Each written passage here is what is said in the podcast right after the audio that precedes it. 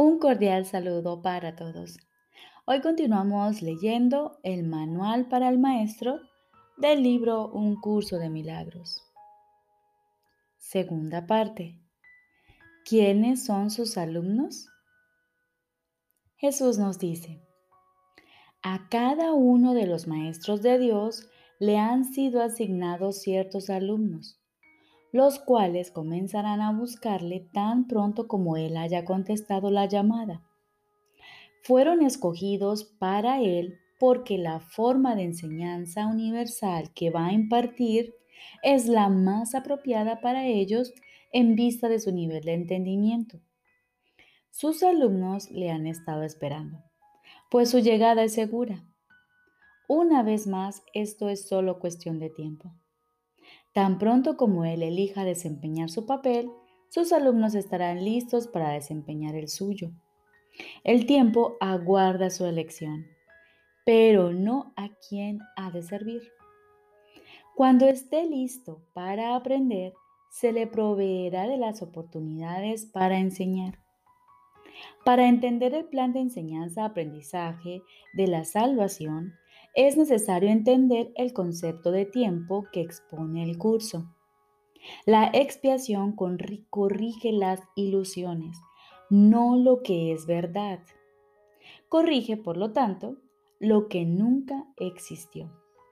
Lo que es más, el plan para esa corrección se estableció y se completó simultáneamente, puesto que la voluntad de Dios es algo completamente ajeno al tiempo.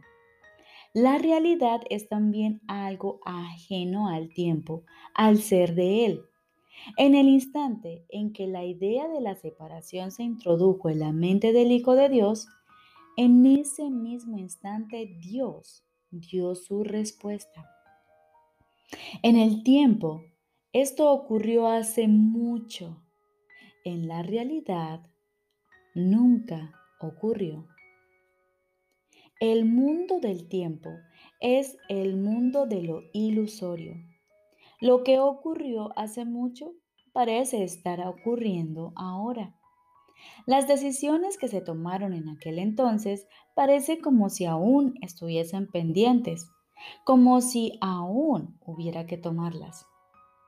Lo que hace mucho se aprendió, se entendió y se dejó de lado se considera ahora un pensamiento nuevo, una idea reciente, un enfoque diferente.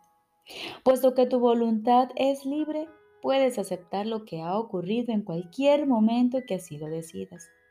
Y solo entonces te darás cuenta de que siempre había estado ahí.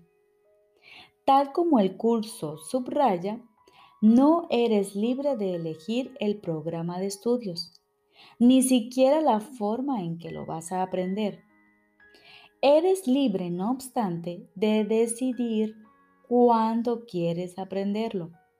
Y al aceptarlo, ya lo habrás aprendido. El tiempo entonces se remonta a un instante tan antiguo que está más allá de toda memoria e incluso más allá de la posibilidad de poder recordarlo. Sin embargo, debido a que es un instante que se revive una y otra vez y de nuevo otra vez, parece como si estuviese ocurriendo ahora. Y así es como el alumno y el maestro parecen reunirse en el presente, encontrándose el uno con el otro como si nunca antes se hubiesen conocido. El alumno llega en el momento oportuno, al lugar oportuno. Esto es inevitable, pues hizo la elección correcta en aquel viejo instante que ahora revive. El maestro hizo asimismo una elección inevitable en ese pasado remoto. Lo que la voluntad de Dios dispone solo da la impresión de que toma tiempo para cumplirse. Pues, ¿qué podría demorar el poder de la eternidad? Cuando alumno y maestro se encuentran, da comienzo una situación de enseñanza-aprendizaje, ya que el maestro no es quien realmente imparte la enseñanza. Siempre que dos hermanos se juntan con el propósito de aprender, el maestro de Dios les habla. La relación es santa debido a ese propósito y Dios ha prometido enviar su Espíritu a toda relación santa. En la situación de enseñanza-aprendizaje, cada uno puede, cada uno aprende que dar es lo mismo que recibir. Repito, en la situación de enseñanza-aprendizaje, cada uno aprende que dar es lo mismo que recibir. Las demarcaciones que habían establecido entre sus papeles, sus mentes, sus cuerpos, sus necesidades, sus intereses y todas las diferencias que pensaban les separaban, se debilitan, se desvanecen y desaparecen. Aquellos que han de aprender el mismo curso comparten un mismo interés y un mismo objetivo. Y así el que era el alumno se convierte ahora en un maestro de Dios, pues ha tomado la misma decisión que hizo que su maestro llegase a él. Ha visto los intereses de otro como si fuesen los suyos propios.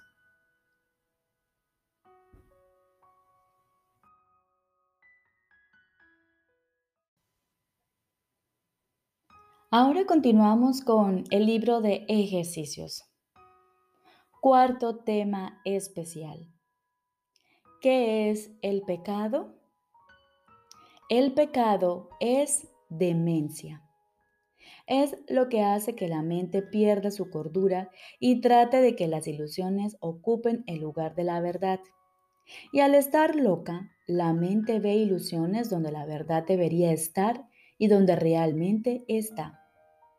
El pecado dotó al cuerpo con ojos, pues ¿qué iban a querer contemplar los que están libres de pecado?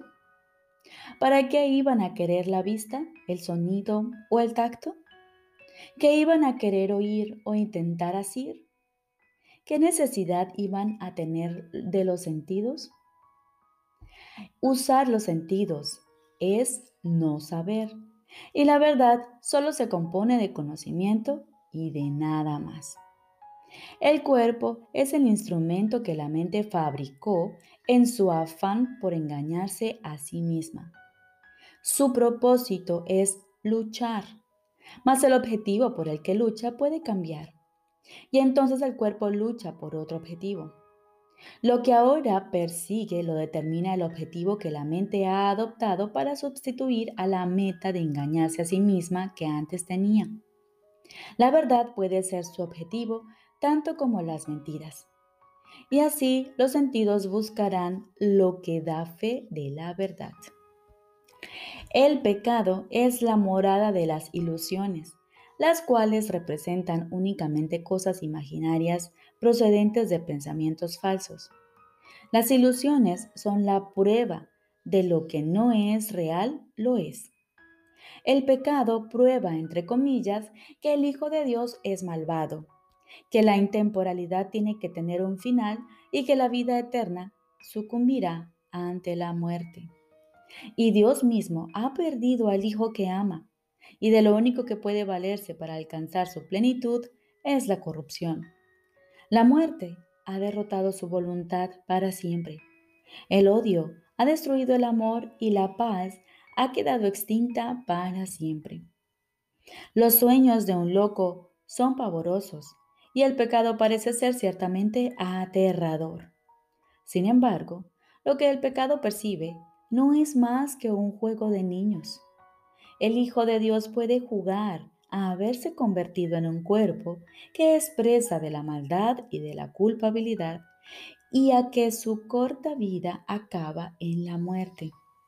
Mientras tanto, su padre ha seguido derramando su luz sobre él y amándolo con un amor eterno que sus pretensiones no pueden alterar en absoluto. ¿Hasta cuándo, Hijo de Dios, vas a seguir jugando el juego del pecado? ¿No es hora ya de abandonar esos juegos peligrosos? ¿Cuándo vas a estar listo para regresar a tu hogar? ¿Hoy quizá? El pecado no existe. La creación no ha cambiado. ¿Deseas aún seguir demorando tu regreso al cielo? ¿Hasta cuándo, Santo Hijo de Dios, vas a seguir demorándote? ¿Hasta cuándo?